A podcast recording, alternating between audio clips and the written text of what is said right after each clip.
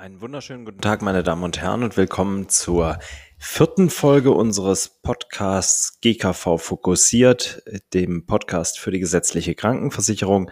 Mein Name ist Ralf Kohlhepp. Ich bin Rechtsanwalt, Steuerberater und Wirtschaftsprüfer bei der Kohlhepp GmbH Wirtschaftsprüfungsgesellschaft.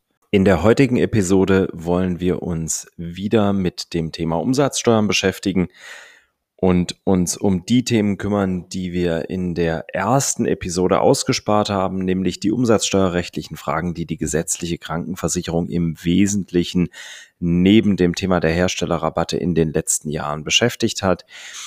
Die ähm, körperschaftssteuerlichen und sonstigen steuerrechtlichen Themen der gesetzlichen Krankenversicherung in einer Art Schnelldurchlauf, das überlasse ich nach wie vor einer späteren Folge.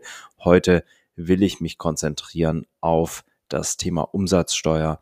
Und dabei sind zwei Aspekte besonders relevant. Das ist das Thema Zytostatika-Urteil auf der einen Seite und auf der anderen Seite das Thema Gemeinnützigkeit. Das sind beides Themen, die im Bereich der Krankenhausapotheken im Wesentlichen spielen. So, bevor wir aber loslegen und uns um diese komplexen Themen kümmern, möchte ich noch mal kurz zurückspulen und das Thema der letzten drei Episoden ähm, in Erinnerung rufen, dabei mich bedanken für das vielfältige positive Feedback, das ich erhalten habe für die bisherigen Episoden und äh, die Hörerfragen, die ich erhalten habe, auf die möchte ich ebenfalls ganz kurz eingehen. Zum einen haben wir uns ja in der ersten Episode, wie gesagt, mit der Umsatzsteuer beschäftigt, und zwar mit den Herstellerrabatten. Da ist der Verfahrensstand ja jener, dass wir zum damaligen Zeitpunkt gerade frisch quasi aus der mündlichen Verhandlung herausgekommen waren und äh, mit einem negativen Ergebnis für die gesetzliche Krankenversicherung. Das Urteil liegt nach wie vor nicht im Volltext vor. Es ist nicht veröffentlicht. Das heißt, das aktuell vorliegende Urteil ist nach wie vor das Urteil des FG Münster, so dass ein Handlungsdruck für die gesetzliche Krankenversicherung derzeit nicht besteht. Ich bin in verschiedener Hinsicht befragt worden zum Thema dieses Urteils und ähm, auch in Bezug auf die Handlungsoptionen, die man jetzt hat mit anhängigen Verfahren. Es sind teilweise ja Verfahren anhängig, die sich auch beschäftigen mit äh, normalen öffentlichen Apotheken und der Frage der Anrechnung der Herstellerrabatte. Und da bin ich unter anderem gefragt worden, wie es mit der Übertragbarkeit des Urteils hier aussieht. Da habe ich leider keine guten Nachrichten. Und zwar ist es so, dass das Urteil des Bundesfinanzhofs sich ja grundsätzlich mit der Bemessungsgrundlage auseinandergesetzt hat und die Regelungen, die hier einschlägig sind, sind exakt die gleichen wie bei den Auslandsapotheken, so dass wir davon ausgehen können, dass wir auch im Inlandsfall exakt den gleichen Sachverhalt haben. Mit Erscheinen des Urteils werden wir dann also in die Lage versetzt sein, dass wir die entsprechend anhängigen Klagen sinnvollerweise äh, zurückziehen werden, sowohl die Klagen, soweit sie anhängig sind und sich mit Auslandssachverhalten beschäftigen, aber auch die Klagen, die sich mit Inlandssachverhalten beschäftigen. Ähm, betroffen natürlich nur das Thema Herstellerrabatte. Äh, dann bin ich äh, zur Handlungsoption der Krankenkassen befragt worden. Also was äh, sollen wir jetzt tun quasi? Das ist höchst individuell abhängig davon, wie man in der Vergangenheit vorgegangen ist bei den Krankenkassen, die wir im Wesentlichen ähm, bei den Finanzämtern vertreten haben. Da haben wir die Handlungsweise jeweils offengelegt. Das heißt, die Finanzämter kennen den gesamten Sachverhalt, die kennen auch die mögliche Bemessungsgrundlage, wenn sie eben nicht unserer Rechtsauffassung folgen, so dass hier grundsätzlich nicht das Erfordernis besteht, dass man selbst korrigierend eingreift, sondern die Finanzverwaltung kann aufgrund der vorliegenden Daten ohne weiteres von ihrem Recht zur Änderung der entsprechenden Umsatzsteuerbescheide aufgrund des Vorbehalts der Nachprüfung Gebrauch machen. Soweit das nicht der Fall ist, ist tatsächlich die Frage, ob man hier einen entsprechenden Hinweis geben müsste oder nicht. Und die äh, weitere Frage ist, wie geht man mit künftigen Fällen um? Da ist recht klar, sobald das Urteil erschienen ist, bleibt uns im Grunde nicht viel anderes übrig, als dann entsprechend auch die Auffassung der Finanzverwaltung umzusetzen. So viel zum Thema nochmal der Umsatzsteuer bei Herstellerrabatten, unserer ersten Episode. Erste Episode hatte sich mit dem GPVG auseinandergesetzt und zwar mit der Frage der, des Eingriffs des Gesetzgebers in die Vermögensrechte der gesetzlichen Krankenversicherung und dann daraus folgernd die Frage, wie gehen wir nun als GKV damit um? Äh, inzwischen sind ja die Anhörungsbescheide ergangen, liegen vor. Wir haben Stellungnahmefrist bis zum 10. Februar 2021. Und in einigen Fällen sind mir Krankenkassen bekannt, die hier auch entsprechend ihre Position vertreten werden. Das heißt, äh, die Vermögensdisposition, die in der Vergangenheit bereits ähm, durch gegebenenfalls Verwaltungsratsbeschlüsse oder entsprechende Investitionen sich manifestiert hat, die aber noch nicht buchhalterisch zum Abschluss des zweiten Quartals, also KV 45 zweites Quartal, durchgeschlagen haben in den äh, Vierteljahresabschlüssen, die werden jetzt versucht, eben durch eine rechtliche Argumentation doch noch unterzubringen in der Berechnung. Da gibt es Einfalltore im Gesetzestext, zwar nicht das GPVG, das ist recht eindeutig, aber die Umformulierung des grundsätzlich, der grundsätzlichen Definition des Vermögens der gesetzlichen Krankenversicherung hat einige Tore geöffnet, die der gesetzlichen Krankenversicherung jetzt ermöglichen, hier gegebenenfalls mit der Aufsicht über eine entsprechende Berücksichtigung zu sprechen. Wenn die Aufsicht nicht im Rahmen des Anhörungsverfahrens jetzt darauf eingeht, dann wage ich mal zu prognostizieren, dass wir hier das ein oder andere Verfahren sehen werden. Ja, und dann äh, schlussendlich haben wir uns beschäftigt in unserer letzten Episode in, mit, in dem Gespräch mit Herrn Dr. Efferts vom Abrechnungszentrum Emmendingen mit der Situation nach MDK-Reformgesetz und der Corona-Gesetzgebung, und zwar für die Abrechnungsprüfung der Krankenkassen im ähm, Bereich der Krankenhausabrechnungsprüfung. Ähm, hier äh, hat sich letztlich ja äh, herausgestellt, und das ist mir dann auch im Nachhinein noch von vielen bestätigt worden, dass echte Erkenntnisse über die finalen Resultate natürlich auch erst durch den Effekt der Corona-Pandemie und der entsprechenden Gesetzgebung mit einem Jahr Verzögerung eintreten. Insofern sind wir ganz gut beraten, hier gegebenenfalls nochmal das ähm, weitere Gespräch äh, abzuwarten und zu sehen, wo wir uns dahin entwickelt haben. Ja, so viel ähm, zur Rückschau und jetzt wollen wir uns der heutigen Episode und der Umsatzsteuer widmen.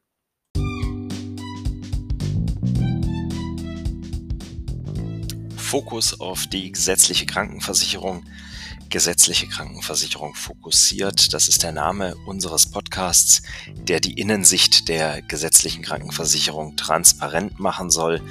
Was bewegt die Kassen? Welche Herausforderungen liegen vor uns? Und welche Lösungen sind greifbar?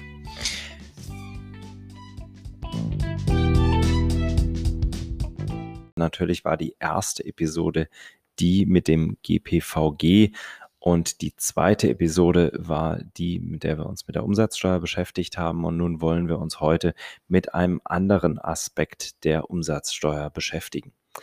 Ähm, das heutige Thema ist Umsatzsteuer A bei den Zytostatika-Fällen. Das ist schon fast kalter Kaffee, weil die meisten Verfahren dahingehend weitestgehend abgeschlossen sind. Allerdings führen wir nach wie vor einige Rechtsstreite in diesem Zusammenhang. Und das zweite Thema ist das Thema der äh, Gemeinnützigkeit. Ich will zunächst mal das Thema Zytostatika für diejenigen, die es nicht mehr genau in Erinnerung haben oder das nur am Rande betrachtet haben. Es gab ein Urteil des Bundesfinanzhofs im Jahr 2014.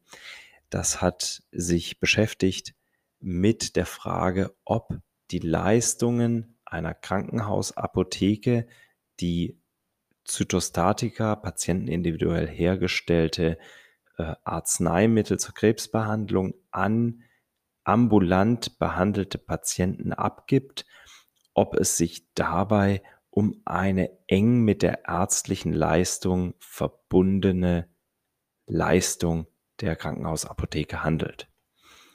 Warum hat das Bedeutung? Und jetzt müssen wir schon ein kleines bisschen tiefer ins Steuerrecht einsteigen, um das Thema zu verstehen.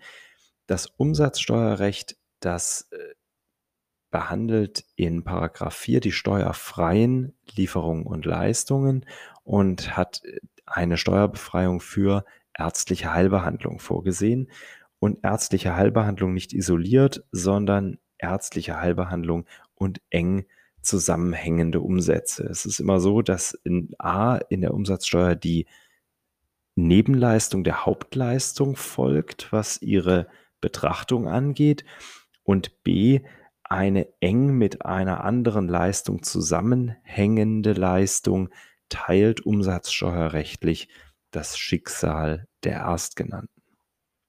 Und deswegen ging es umsatzsteuerrechtlich tatsächlich darum, liegt hier ein eng ähm, verbundener Umsatz mit der Heilbehandlung vor. Der Bundesfinanzhof hat das bejaht und ist damit zum Ergebnis gekommen, dass die Abgabe von Zytostatika bzw. von Patienten individuell hergestellten Arzneimittel auch zur Behandlung in der ambulanten ähm, Behandlung ähm, der Heilbehandlung nahestehend, eng verwandt ist und deswegen an der Umsatzsteuerbefreiung partizipiert. Das war aber nicht das einzige Urteil, das der Bundesfinanzhof gefällt hat zum Thema Zytostatika. Es gab noch ein körperschaftssteuerrechtliches Urteil und das kann ich Ihnen an dieser Stelle leider nicht ganz ver ähm, verschweigen. Äh, denn es hat durchaus Bedeutung für unseren zweiten Aspekt, dem wir uns gleich widmen wollen, nämlich dem Thema Gemeinnützigkeit. Das eigentlich erste und fast wichtigere Urteil des Bundesfinanzhofs, nicht für die gesetzliche Krankenversicherung, sondern für die Krankenhausapotheken, war ein Urteil, in dem der Bundesfinanzhof die Leistungen der Krankenhausapotheken, und zwar mit Zytostatika, als Teil des Zweckbetriebs angesehen hat. Jetzt müssen wir wieder ein bisschen ins Steuerrecht eintauchen, diesmal ins Gemeinnützigkeitssteuerrecht. Im Gemeinnützigkeitsrecht ist es grundsätzlich so, der gemeinnützige Träger, der erbringt ja eine grundsätzlich steuerfreie gemeinnützige Leistung, aber er kann daneben einen sogenannten wirtschaftlichen Geschäftsbetrieb haben. Ein typischer wirtschaftlicher Geschäftsbetrieb ist ein solcher, der im Wettbewerb mit normalen Angeboten am freien Markt, die nicht gemeinnützig sind, steht und deswegen wurde oftmals die Krankenhausapotheke auch als wirtschaftlicher Geschäftsbetrieb behandelt. Jetzt hat der BFH in dieser genannten Entscheidung, der eben über Zytostatika-Abgabe zu entscheiden hatte, die Abgabe von äh, Medikamenten durch die Krankenhausapotheke an ambulant vom Krankenhaus behandelte Patienten dem Zweckbetrieb zugeordnet und hat sie damit aus dem wirtschaftlichen Geschäftsbetrieb herausgenommen. Warum hat das eine relativ große Bedeutung? Da äh, muss ich noch mal einen ganz kurzen Exkurs wieder ins Gemeinnützigkeitsrecht machen. Im Gemeinnützigkeitsrecht ist es grundsätzlich so, dass ich im ideellen Bereich mein Geld ausgeben soll als gemeinnütziger Träger. Ich soll es im wirtschaftlichen Geschäftsbetrieb und in der Vermögensverwaltung verdienen. Das bedeutet, ein negativer wirtschaftlicher Geschäftsbetrieb, also ein Defizit im wirtschaftlichen Geschäftsbetrieb, wird nicht nur nicht gerne gesehen, sondern er führt sogar auf Dauer zum Entzug der Gemeinnützigkeiten. Deswegen sind profitable Geschäfte, die dann quasi von der Finanzverwaltung nachträglich dem Zweckbetrieb zugeordnet werden, für einen gemeinnützigen Träger durchaus von relevanter Bedeutung und zwar von problematischer Bedeutung, denn sie erhöhen den Gewinn im ideellen äh, Bereich, im wirtschaftlich, im, im ähm, Zweckbetrieb und entziehen diese Mittel ja dem wirtschaftlichen Geschäftsbetrieb, der damit gegebenenfalls defizitär wird. So, und nun gab es dieses Urteil, Bundesfinanzhof, die Leistung von Zytostatika ist dem Zweckbetrieb zuzuordnen. Jetzt Exkursende.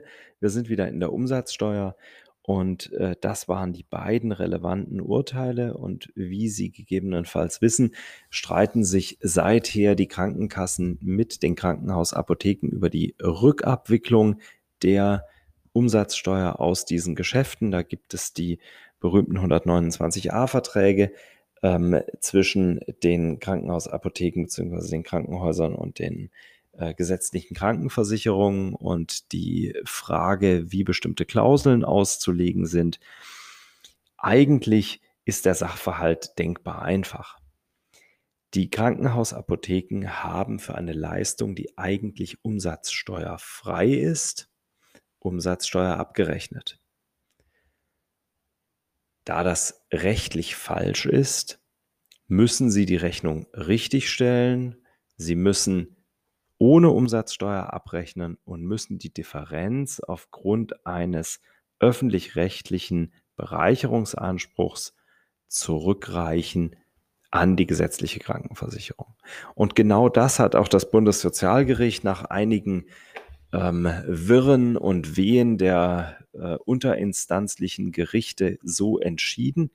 Die Lauertaxe setzt sich ja zusammen aus den Vorprodukten des medizinischen Produkts einerseits und dem Arbeitspreis andererseits. Und das Einzige, was das Bundessozialgericht letztlich entschieden hat, war, dass jedenfalls die Umsatzsteuer auf den Arbeitspreis zurückzuerstatten ist.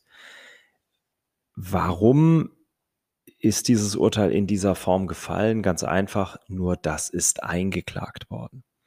Das heißt, im Endeffekt war nun für die gesetzliche Krankenversicherung klar, okay, die Umsatzsteuer auf den Arbeitspreis gibt es zurück, aber die Umsatzsteuer auf die gesamten Sachbestandteile, die Vorprodukte, äh, die waren nach wie vor im Streit und deswegen haben wir nach wie vor zahlreiche Verfahren, die anhängig sind, ähm, die sich mit der Frage der Höhe der Rückerstattung beschäftigen. Dabei muss eigentlich aus Sicht der gesetzlichen Krankenversicherung eins ganz klar sein. Außerhalb Baden-Württembergs, warum sage ich gleich, aber außerhalb Baden-Württembergs ist der Ausgangspunkt mal der, es ist Umsatzsteuer abgerechnet worden, es war keine Umsatzsteuer geschuldet, also ist die gesamte Umsatzsteuer zurückzuerstatten. Und jetzt muss ich erstmal einen Ansatzpunkt finden, warum ich überhaupt der Krankenhausapotheke hier auch nur einen Cent der Umsatzsteuer belassen will. Natürlich gebietet es die Fairness, das will ich Ihnen gleich sagen, ähm, dass da ein gewisser Betrag vielleicht noch stehen bleiben könnte. Aber rechtlich gesehen ist das nicht zwingend. Warum? Jetzt müssen wir in die Tiefen des Umsatzsteuerrechts kurz einsteigen. Äh, wenn Sie einen Unternehmer haben, der kauft für 50 Vorprodukte, dann verfeinert er sie und verkauft sie für 100 weiter. Dann verkauft er sie mit dem aktuellen Steuersatz für 119. Die 50, für die er einkauft, die zahlt, da zahlt er nicht nur die 50, sondern er zahlt er ja auch die sogenannte Vorsteuer, die Umsatzsteuer für diesen Umsatz an einen anderen Unternehmer. Und die beläuft sich, wenn wir hier die, ähm, äh, die 50 zugrunde legen, dann entsprechend auf die 9,50 Euro. So. Das bedeutet, wenn der Umsatz, äh, der Unternehmer jetzt seine Umsatzsteuererklärung abgibt, dann steht in der Umsatzsteuererklärung, ich habe 19 Euro Umsatzsteuer eingenommen aus meinem Ausgangsumsatz und ich hatte Vorsteuern in Höhe von 9,50 Euro. Die rechne ich entsprechend dagegen, ziehe ich ab. Das heißt, ich muss nur 9,50 Euro an das Finanzamt zahlen. So weit, so einfach. Wenn wir jetzt aber hingehen und sagen, tut uns leid, du hast dich leider geirrt, dein Ausgangsumsatz ist steuerfrei, dann passiert Folgendes. Der Unternehmer, der korrigiert seine Rechnung, bekommt nur noch 100 für seine Leistung, nicht mehr 119, 100. Er hat 50 bezahlt aber plus Vorsteuer 9,50 Euro. Seine Kosten sind plötzlich nicht mehr 50, weil er kann die Vorsteuer nicht mehr abziehen, sondern seine Kosten sind 59,50.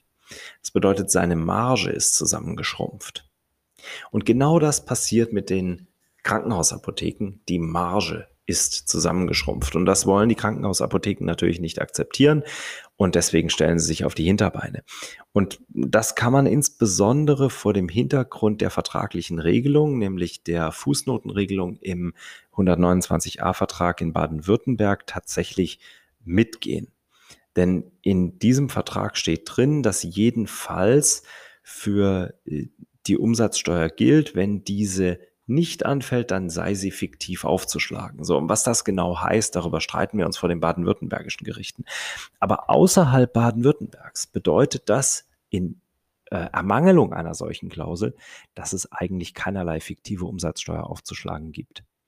Da kann man sich dann höchstens darüber unterhalten, ob es die Fairness eben gebietet und ob ähm, hier in irgendeiner Form einer ergänzenden Vertragsauslegung tatsächlich hineingelesen wird, dass wenn dann äh, die Leistung am Schluss steuerfrei ist, dass doch noch etwas hängen bleiben soll, bitte bei der Krankenhausapotheke und sie nicht vielleicht sogar ein Verlustgeschäft macht mit ihrem Umsatz.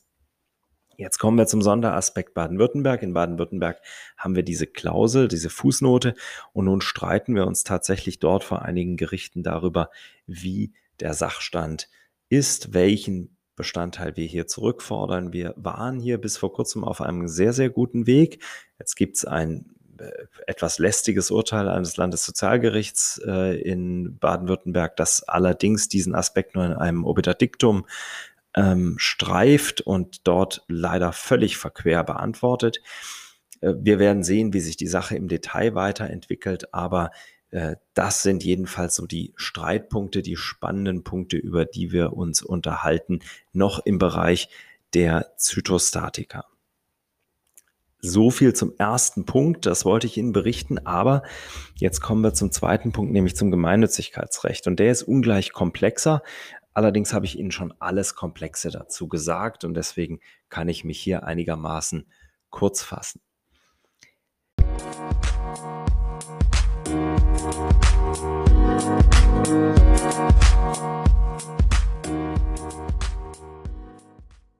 Ich hatte erwähnt, dass der Bundesfinanzhof in einem Urteil sich dazu ausgelassen hatte und gesagt hatte, dass die Leistungen jedenfalls der Zytostatika-Abgabe, aber dieses Urteil war weiter. Es ging um die gesamte Abgabe von Leistungen an ambulant behandelte Patienten des Krankenhauses, dass diese Leistungen nämlich dem Zweckbetrieb zuzuordnen sind.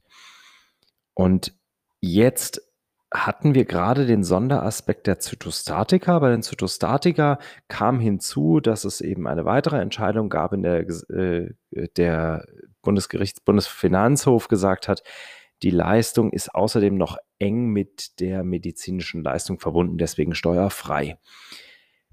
Wir bleiben aber beim ersten Aspekt. Sie ist in jedem Fall, wenn sie, wenn wir Leistungen der äh, Krankenhausapotheke an ambulant behandelte Patienten des Krankenhauses haben Bestandteil des Zweckbetriebs. Und jetzt kommt die umsatzsteuerliche Frage.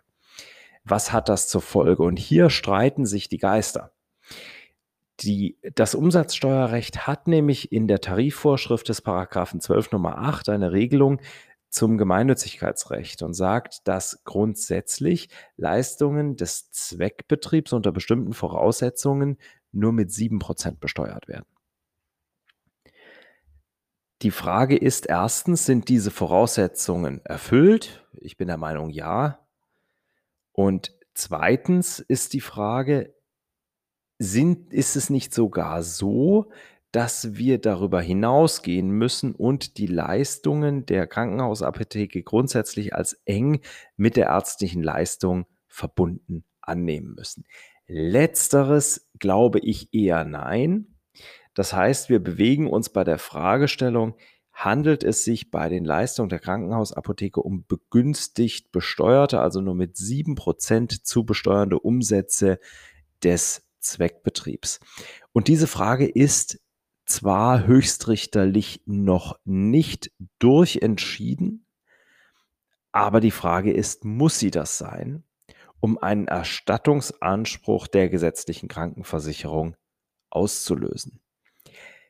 Das wiederum wirft uns zurück sozialrechtlich auf das Urteil des Bundessozialgerichts zu den Zytostatika-Fällen, in denen das Bundessozialgericht jedenfalls dann, wenn eine entsprechende Verwaltungsauffassung in der Welt ist, gesagt hatte, dann gibt es einen Schadensersatzanspruch oder einen Bereicherungsanspruch, wie auch immer Sie den fassen wollen. Was ist davor? Und das ist eine Frage, die ist noch nicht abschließend entschieden. Und das ist genau das, worüber jetzt gerade im Moment die, der heftigste Streit der Umsatzsteuer in der gesetzlichen Krankenversicherung geht, nämlich was ist mit diesen Leistungen der Zweckbetriebe von Krankenhausapotheken? Jetzt gehen wir davon aus, meine Auffassung ist richtig und die von vielen anderen auch, ähm, dass diese Leistung grundsätzlich begünstigt besteuert wäre. Wie gesagt, das ist noch nicht durchentschieden. Aber wenn das richtig ist, dann ist jedenfalls die Inrechnungsstellung durch die Krankenhausapotheken falsch. Wenn sie falsch ist, dann hat der Empfänger grundsätzlich Anspruch auf eine richtige Rechnung und damit die Krankenhausapotheke eine Verpflichtung, diese Rechnung richtig zu stellen und damit die Differenz von 12 Prozent auszukehren. Es handelt sich einfach schlicht und ergreifend um die richtige Anwendung von Recht. Es handelt sich nicht um die Frage, ob wir hier irgendeinen Vertrauenstatbestand oder sonst irgendwas haben. Und ganz, ganz wichtig ist, wir haben nicht die gleiche Situation wie bei den Zytostatika, bei denen wir ein Zurückfallen auf Null hatten, was dazu geführt hat, dass der Vorsteuerabzug versagt wurde und ein Schaden entstanden ist bei der Krankenhausapotheke. Das ist jetzt eben nicht der Fall, denn egal ob eine Leistung mit 19 oder mit 7 Prozent bepreist ist, der Vorsteuerabzug bleibt bestehen und wenn der Vorsteuerabzug bestehen bleibt, dann kann ein Schaden daraus sich nicht ergeben. Nun ist nur noch die Frage, bekommt letztlich die Krankenhausapotheke ihr Geld wieder zurück vom Finanzamt? Also ist die entsprechende Veranlagung noch offen, so dass sich die Apotheke das wiederholen kann? Dann hat sie noch nicht mal einen echten Schaden. Und wenn es nicht mehr offen ist, dann ist die Frage, ist, äh, die sich stellt, ist es verschuldet nicht mehr offen? Also hätte die Krankenhausapotheke diese Veranlagung offen halten müssen? Haben wir irgendeinen Vertrauenstatbestand durchbrochen oder haben wir einen gesetzt? Seit dem Zytostatika-Urteil hätte eigentlich jede Krankenhausapotheke von sich aus reagieren müssen, compliant sein und ihre Steuer entsprechend angehen, auf 7% herabsetzen. Hm, dass das in vielen Fällen nicht getan wurde, nicht äh, diese Schlussfolgerung gezogen wurde oder schlicht es aus anderen Gründen unterlassen wurde, äh, das interessiert uns an dieser Stelle nicht. Die Frage ist letztlich nur, was ist die Obliegenheit der Krankenhausapotheke? Und jetzt kommen wir wieder zurück auf das BSG-Urteil. Letztlich ist es eine vertragliche Nebenpflicht, das ordentlich zu machen. Und dann ergibt sich daraus der Erstattungsanspruch. So, und wieder diesmal am Schluss der entsprechende rechtliche Disclaimer, nicht wahr? Das ist alles noch nicht ausjudiziert und das sind alles Rechtsauffassungen, die wir hier äußern. Also im Endeffekt, wie es denn nun wirklich ist, das wird uns am Schluss das BSG bzw. der BFH, vielleicht sogar der EuGH sagen. Vielen Dank für Ihre Aufmerksamkeit bei dieser vierten Folge GKV fokussiert. In einer der nächsten Folgen werde ich mich mit den Fragen beschäftigen, welche Investitionsmöglichkeiten hat die gesetzliche Krankenversicherung, soweit sie noch über Mittel verfügt. Das ist ja nach dem GPVG nicht mehr ganz so selbstverständlich. Dann werden wir uns auch noch einmal mit dem Thema der Pensionsrückstellungen beschäftigen oder der Pensionslasten und eigentlich der provokanten Frage, wie können wir die wieder loswerden auf Ebene der gesetzlichen Krankenversicherung. Da haben wir ein interessantes Modell entwickelt. Und dann möchte ich mich noch in einer Ausgabe mit der nähern, sich nähernden Abschlusssaison 2020 beschäftigen und mit der Frage, was wird die Wirtschaftsprüfer umtreiben, was beschäftigt uns vor dem Hintergrund dieses relativ volatilen Jahres 2020 im Rahmen der Abschlussprüfung. All diese Themen. Wenn Sie Anregungen haben, wenn Sie Fragen haben, ich freue mich über jeden Hinweis. Auch das, was wir besser machen können, höre ich gerne von Ihnen und freue mich, wenn Sie auch nächstes Mal wieder mit dabei sind. Vielen Dank soweit.